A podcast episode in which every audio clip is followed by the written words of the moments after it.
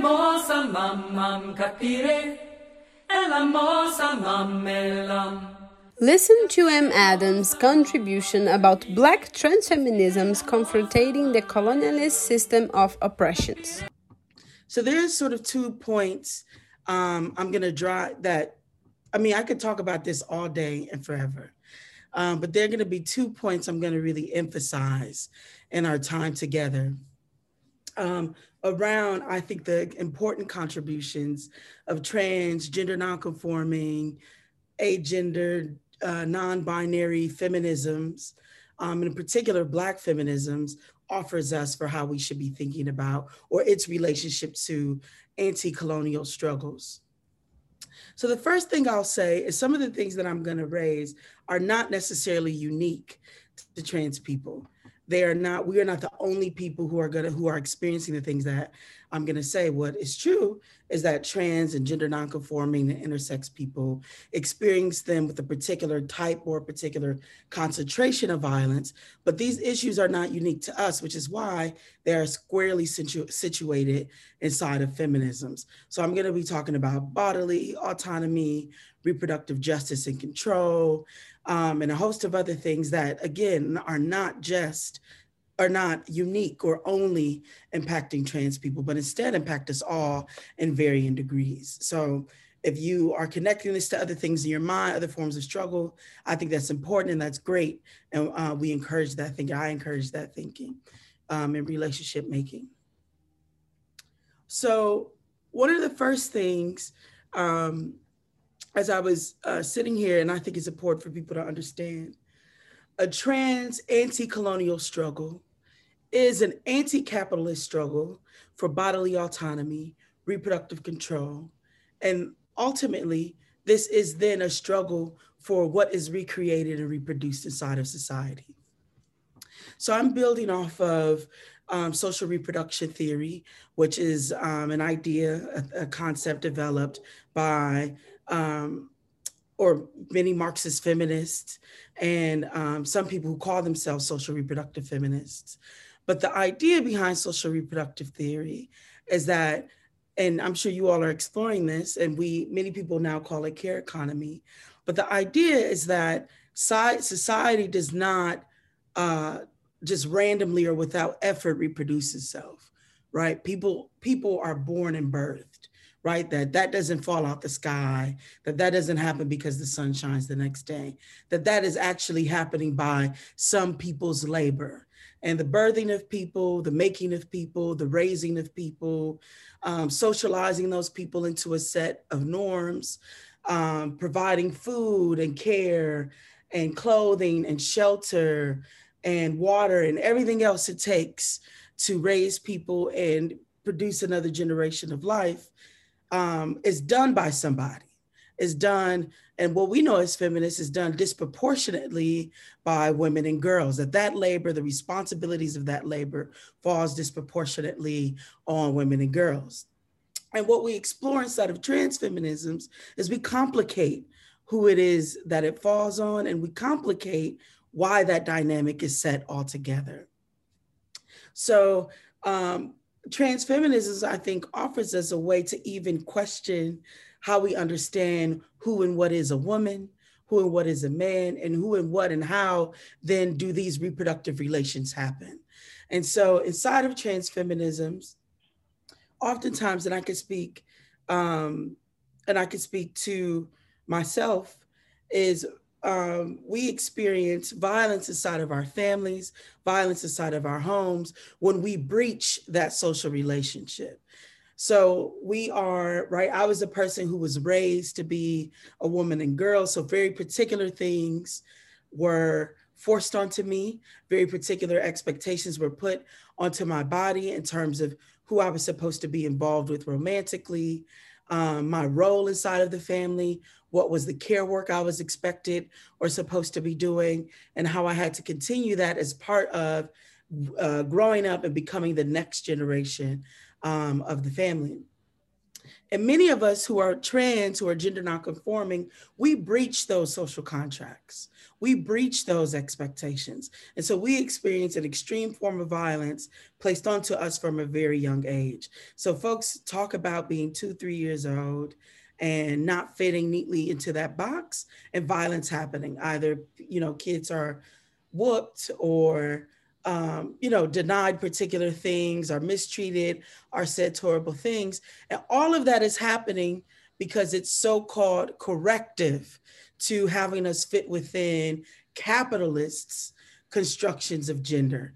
And, inside of capitalists, capitalism, according to social reproduction theory, the functions of our gender is to carry out the making, the rearing, the creation of another generation of humans who will then become laborers or workers or exploited beings inside of the capitalist system.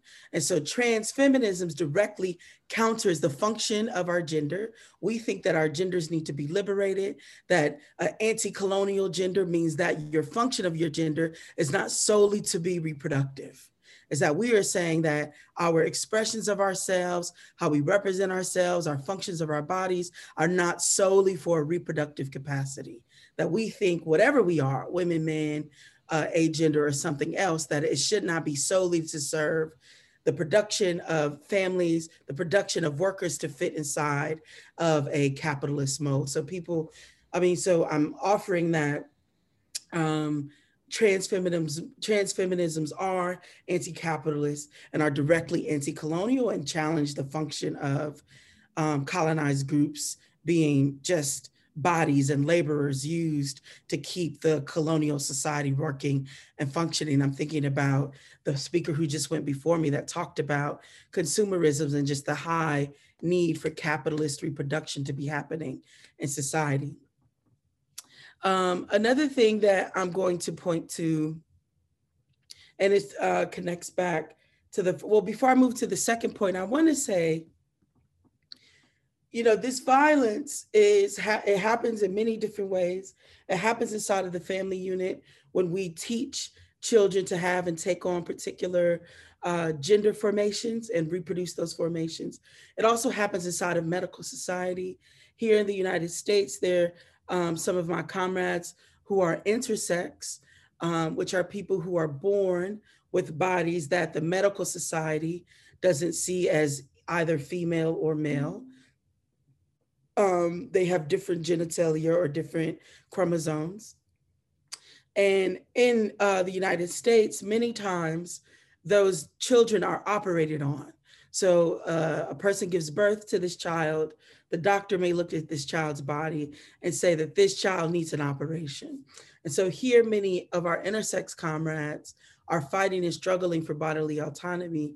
And they just recently won a really important victory in Chicago, where they got one of these hospitals who focuses on doing those kinds of really invasive and hurtful and non medical, um, they're not essential uh, for that child's health. So, non medical operations they just recently won a big important fight to stop that hospital from doing that. So I just want to point to just some of the incredible organizing work um, that's happening. And even in um, societies like that are supposedly advanced, and we know that that's not true, but supposedly advanced societies like the United States, we still experience these really extreme and concentrated forms of violence. And the second point that I'll make, which um, I referenced uh, before, is the construction, just directly speaking about the construction of gender. So trans feminisms really forces us to become non-essential in how we understand what gender is and what gender is altogether.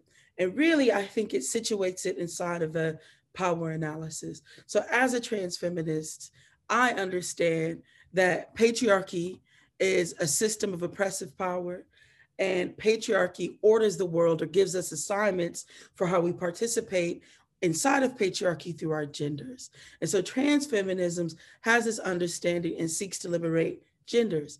And for some of us, right, and this is debated inside of, um, you know, some of the folks who are thinking this through and who are actively in resistance struggles around it. So in some ways, it really seeks to destroy and abolish gender as a social category because that categorization inside of a capitalist system, inside of a patriarchal system, inside of a white supremacist anti-black system is a violent system.